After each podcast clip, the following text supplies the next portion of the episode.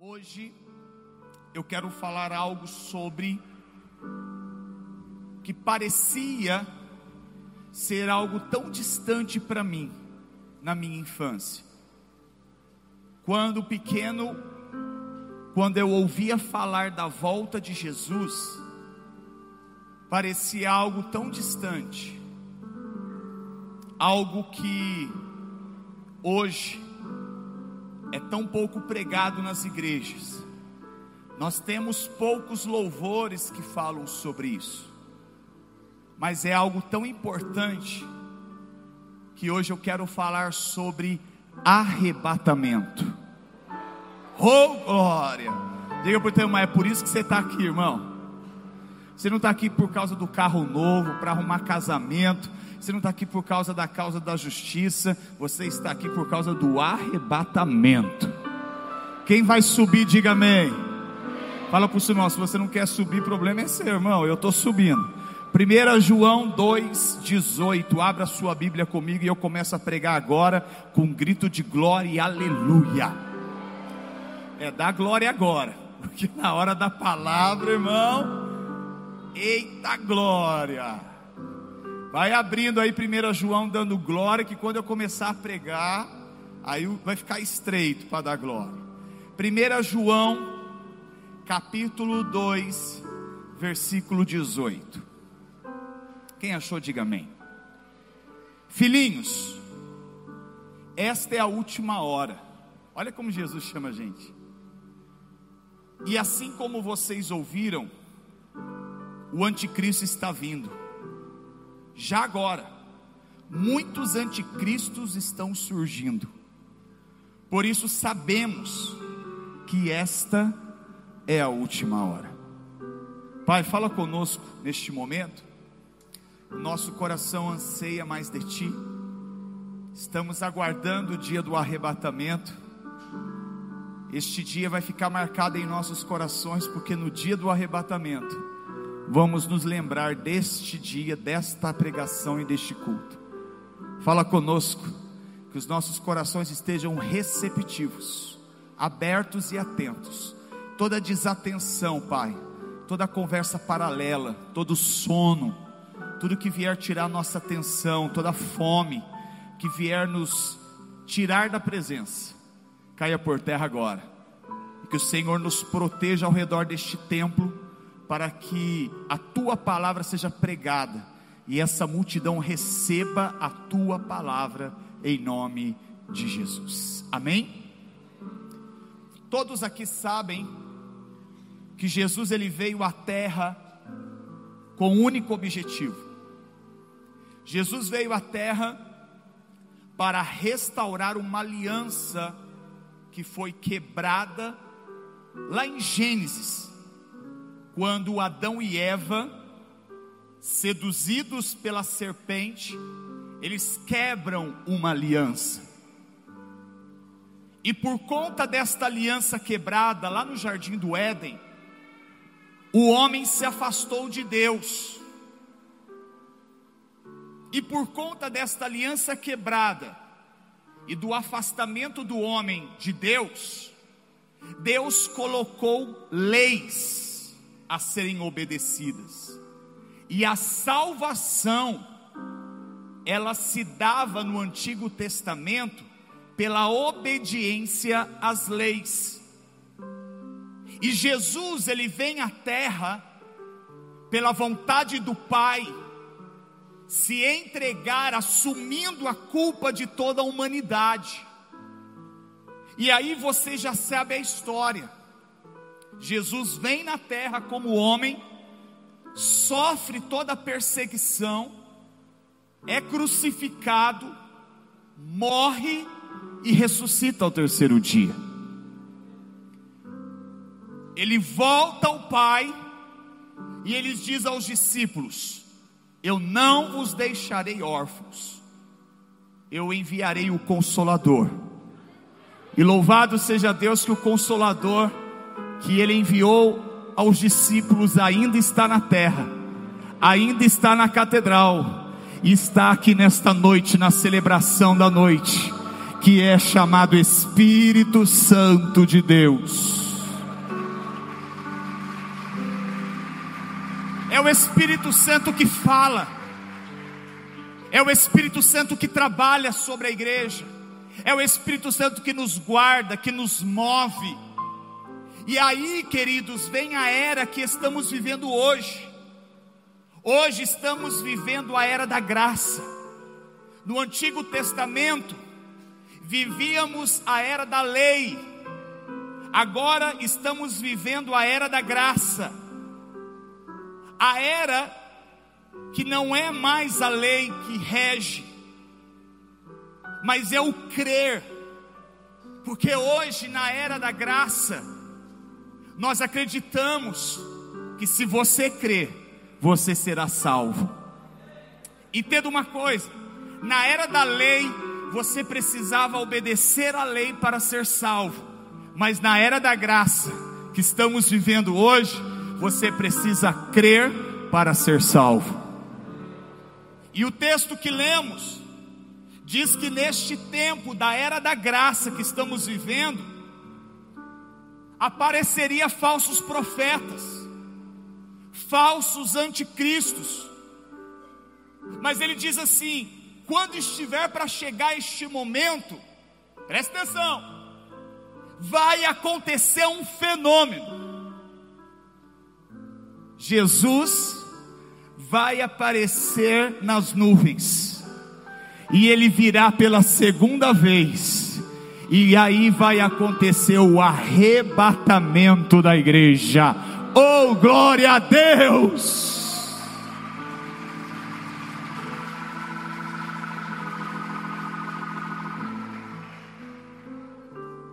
É neste arrebatamento que todos aqueles que morreram com Cristo serão resgatados. Preste atenção, filhos. Jesus vai vir buscar uma igreja que ouviu, que creu e que confessou Jesus como seu Salvador. E todos estes subirão no dia do arrebatamento. E a Bíblia diz que o Espírito Santo será retirado da terra. E quando o Espírito Santo for retirado da terra, haverá um período de sete anos, chamado período da tribulação. Nós só não somos consumidos hoje pela fúria da besta, porque o Espírito Santo está entre nós. Mas quando o Espírito Santo que está aqui falando comigo e com você, que está dentro de você, for retirado da terra, quem estará no domínio desta terra não é mais o Espírito Santo, será Satanás. E às vezes eu vejo na internet o povo dizendo: Olha, cuidado, Estão lançando lá na China o chip para ser colocado no ser humano.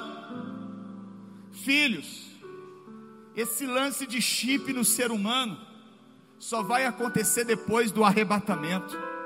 Então isso é só para quem vai ficar. E eu profetizo que você não vai precisar passar por isso. Fala para o seu irmão, eu não vou ficar aqui para ver. Fala para o teu irmão, eu não vou ficar aqui para ver. Eu vou subir. Pastor, mas quando será o arrebatamento? Ninguém sabe. Como será o arrebatamento? A Bíblia diz que o arrebatamento vai ser como um susto. Vai ser como, igreja? Lucas 17, 34, Pastor Marcelo, diz que naquele dia, hum, ah, presta atenção, que no dia do arrebatamento, duas pessoas vão estar na mesma cama, e uma vai sumir da cama. Imagine a cena, você acordar, cadê o seu cônjuge? Imagine você estando na escola, na faculdade, e de repente, num susto, o seu professor desaparece. o aluno da frente sumiu. Aquele aluno quieto que ficava na ponta desapareceu. O seu melhor amigo sumiu. O que o Senhor está dizendo que o Senhor, Ele quer que você entenda que, como um susto, as coisas vão acontecer. O arrebatamento vai pegar eu e você de surpresa, porque vai ser um dia comum. Você vai estar no ônibus, no trabalho, na faculdade, trabalhando em casa, fazendo faxina, tomando banho, e não vai ter aviso não vai ter indícios que o arrebatamento vai acontecer. Em Apocalipse capítulo 1, versículo 7, diz que o arrebatamento será visível para todos ver, ou seja, todo olho verá. Em todo o planeta Terra, todo olho verá o nosso Salvador nas nuvens.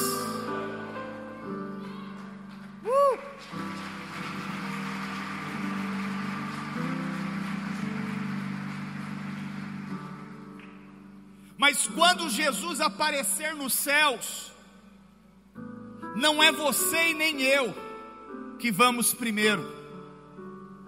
Em todo o mundo, em todo o mundo, o primeiro movimento que vai acontecer será no cemitério. Sabe aquelas pessoas que foram jogadas as cinzas nos mares, nos campos. As moléculas vão se ajuntar. Seu pai, sua mãe, seu avô que morreu com Cristo, desde a época de Adão para cá, quando tocar a trombeta, a Bíblia diz que os mortos em Cristo ressuscitarão primeiro.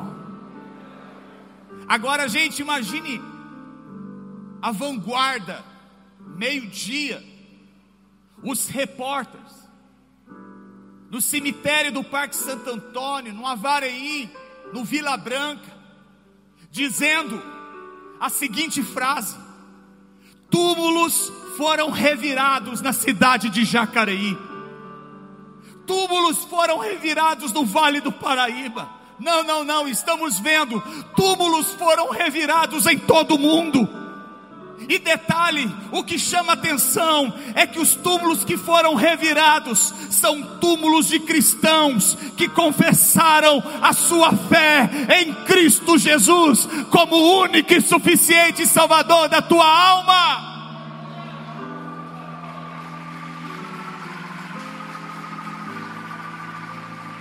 o arrebatamento será inesperado. Então, quer uma dica? Não tira férias de Deus. Fala para o teu irmão, não tira férias de Deus. Não, pastor, é só mais uma pecadinha. Aí eu vou me consertar. Você não sabe a hora e nem o momento que a trombeta vai tocar. Ah, que pena que você não pode chacoalhar o sermão, mas olha para ele com cara de profeta e fala, irmão, a trombeta vai tocar. É por isso que você precisa estar de pé todo momento. É por isso que você precisa estar em comunhão com Deus todo instante. É por isso que é importante você ouvir. É por isso que é importante você crer. É por isso que é importante você confessar Jesus Cristo como seu Salvador. Por isso quero que você entenda que Jesus pode voltar hoje, Jesus pode voltar amanhã, e nós não temos mais tempo para brincar. Às vezes eu vejo pessoas brincando com Deus na igreja. Ah, hoje eu estou com Deus. Hoje eu estou firme, hoje eu quero ir para o monte, hoje eu quero buscar a Deus, mas amanhã eu estou mauzão, aí eu vou aprontar todas. Continua nessa, para você ver o seu final. Deixa de ser tolo e comece a se apegar com aquilo que a palavra está dizendo para você, porque o arrebatamento será repentino. A Bíblia diz que a volta de Cristo será como um relâmpago. Você já viu um relâmpago? E feliz será você que guardar as palavras dessa profecia. Eu não sei você, mas sempre eu ouvi, desde criança, que Jesus estava voltando. E por que, que eu decidi pregar isso hoje? Porque nós estamos tendo, igreja, muitas evidências sobre essa volta. E eu estou preocupado com você. Nós estamos tendo evidência da volta de Jesus, que ela está próxima. Gente, tudo que está acontecendo no mundo hoje, Deus já disse na Sua palavra que iria acontecer. E eu vou te dar alguns exemplos. Lucas 21, 10. Nação se levantará contra nação, reino contra reino. Hoje se estima no mundo que haja mais de 48 guerras étnicas, e não são guerras pequenas, guerras onde as crianças estão sendo usadas como escudos, e mulheres sendo mortas de forma cruéis, cristãos estão sendo mortos por ler a palavra e confessar a sua fé.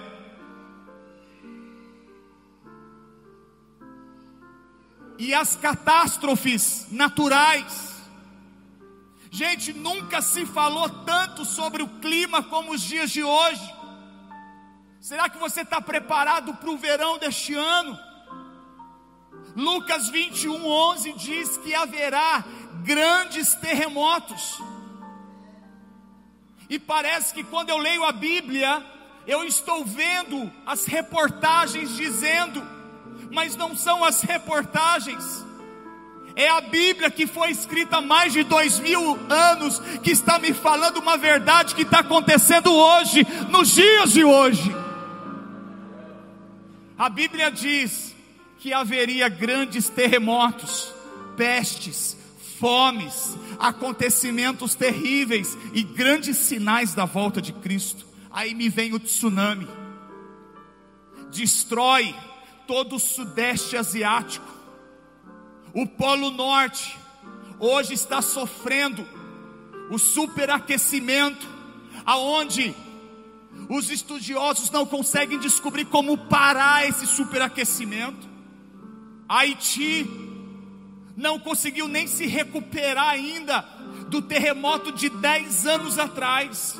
E agora, semana passada, me veio um ciclone com um terremoto e destrói o pouco que eles tinham reconstruído e mata mais de 2.100 pessoas de uma vez só. E o que sobreviveu estão traumatizados com o que viram com o terremoto. E sabe qual é a notícia? Que esta semana o tsunami está chegando com toda a força para destruir o resto que está lá. Imagine o psicológico dessas pessoas. Em Israel, o Mar Morto está secando um metro por ano. E a estatística diz que em 30 anos não haverá mais Mar Morto em Israel. E eu não quero ser pessimista e eu não uso este altar para isso. Mas posso dizer a tendência é só piorar.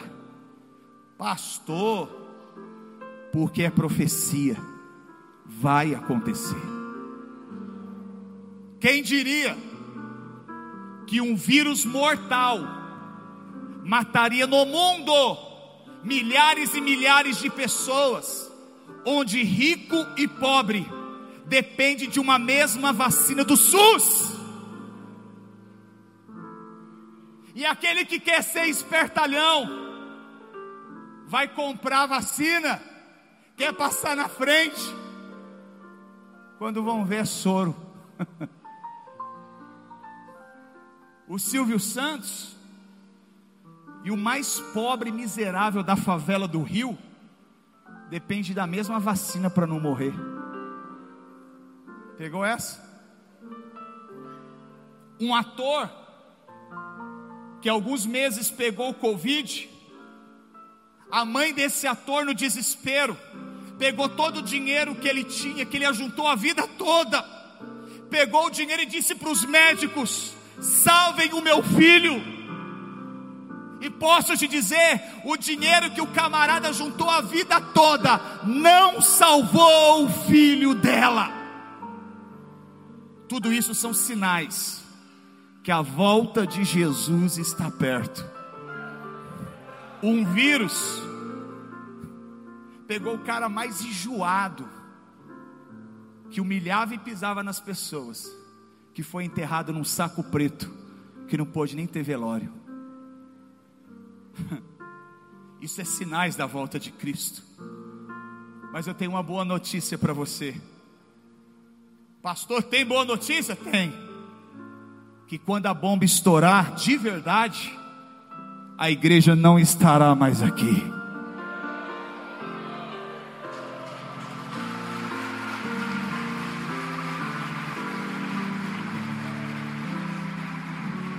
A Bíblia diz que quando o noivo tirar a noiva deste mundo,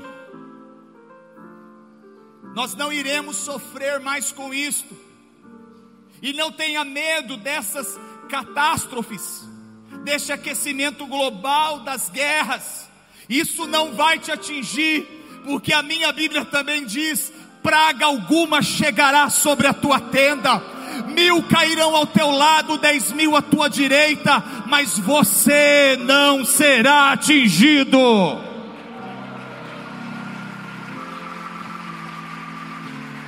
Oh, a única coisa que eu preciso estar preparado é para essa volta. Então olhe para o seu irmão e fala assim: não deixa o trem passar, não, irmão. Fala para ele: se o trem passar aí já era. Fala para ele.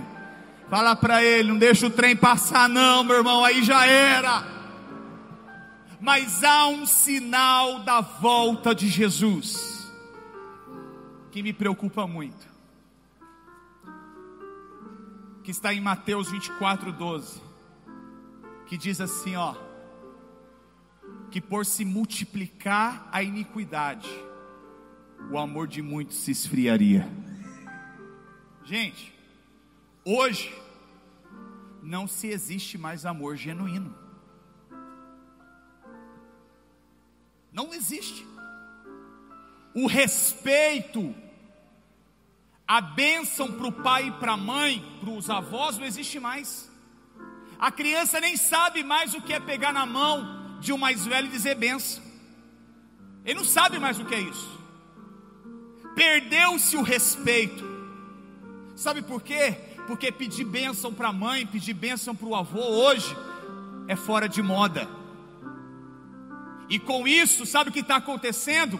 Por causa da moda está entrando dentro das nossas casas, e o respeito genuíno está se perdendo dentro das famílias, e as crianças não sabem mais o que é respeito. Nós estamos vendo filhos matando pai. Dá para entender um negócio desse? Dá para entrar na mente humana uma mãe matar o filho naturalmente, como se nada tivesse acontecido? Eu pergunto: aonde está o amor genuíno? Não existe mais. Para mim, o maior sinal da volta de Jesus está aqui. O amor de muitos se esfriariam. Não existe mais entre as pessoas este amor a perversidade, a crueldade tomou conta das pessoas. E o pior, irmãos, que a crueldade não é com os desconhecidos, é com os de dentro de casa, é com os próximos. Gente, há um país essa semana que liberou o casamento de pai com filha. Esse país liberou filho casar com mãe. Aonde estamos chegando? O conceito de pecado tem se banido da mente do homem moderno. Hoje, tudo que falamos que é pecado, muitos dizem que é ultrapassado. Falar de pecado hoje é fora de contexto. Falar de sexualidade na igreja hoje dá cadeia. Em alguns países já estão protegendo quem mata a criança no ventre. Quem aborta é protegido. Mas a minha Bíblia não permite o aborto. A falta de pudor virou normal hoje, porque a luz virou trevas, o amargo virou doce, o bem virou mal, o pecado não se envergonha mais do pecado, agora tudo é normal. Em Ageu diz que o dia que antecedesse o arrebatamento, o Senhor derramaria sobre a igreja avivamento. Por que, que você acha que a igreja catedral está superlotada todos os cultos? É mais um sinal de que a volta de Jesus está próxima. Mateus 24, 14 diz: que quando este evangelho vier e for pregado no mundo inteiro, aí sim chegará o fim. E eu deixo te dizer uma coisa: tem uma estatística, você pode ver na internet, que afirma que nenhuma população da terra tem crescido mais em números como cristãos. Quanto mais os cristãos estão crescendo, os evangélicos estão crescendo, mais está chegando o fim da igreja do Senhor nesta terra. A metade da Coreia do Sul é evangélica, a maior igreja do mundo está na Coreia do Sul com 700 mil membros em uma única igreja. Irmãos, imagine 700 mil membros em uma única igreja. Fique de pé. Ministério de louvor, sobe aqui.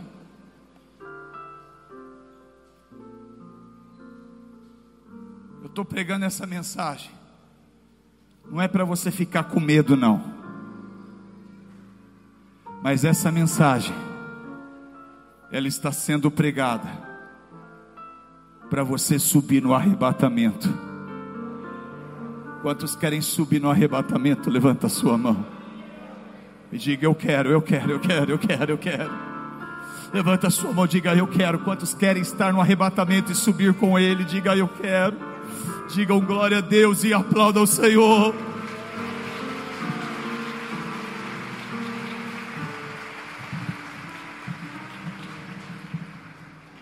Três coisas você precisa ter para fazer parte do arrebatamento da igreja. Primeiro, sua fé precisa vir pelo ouvir e ouvir a palavra de Deus.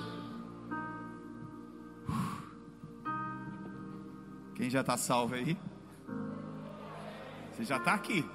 Fala para o seu irmão, hoje já pode vir. Fala para o seu irmão, hoje já pode vir. Estou aqui, estou ouvindo a palavra, estou com fé. Romanos 10, 17 diz isso. Segundo, para subirmos no arrebatamento, temos que crer que Deus amou o mundo de tal maneira que deu seu Filho no gênito, para que todo aquele que nele crê não pereça, mas tenha a vida eterna. Quantos creem nisso? Levanta a mão já é mais um sinal que você vai fazer parte do arrebatamento. Os instrumentos já vão entrando com mais peso aí. E eu já quero entrar no terceiro ponto do arrebatamento. Pastor, com a minha fé estou ouvindo a palavra de Deus. Eu creio, pastor, que Deus amou o mundo de tal maneira que deu seu único filho por mim, para que eu pudesse ter a vida eterna. E o terceiro é: confesse se você confessar com a sua boca que Jesus é o Senhor e você crer com o seu coração que Ele ressuscitou entre os mortos, a Bíblia diz: você será salvo. Você será salvo. Quantos querem confessar? Quantos querem confessar? Quantos querem confessar? Confesse com teus lábios: Jesus é o meu Salvador. Ele ressuscitou entre os mortos. Eu creio, eu creio, eu creio, eu creio, eu creio. Cordeiro, naquele dia do arrebatamento, eu vou subir, eu vou subir, eu e a minha casa servimos ao Senhor para o grande arrebatamento. O meu marido ainda não vem para a igreja, pastor, a minha família ainda não é convertida. Creia, creia, creia, creia, eles vão ouvir a palavra, eles vão ouvir a palavra e a fé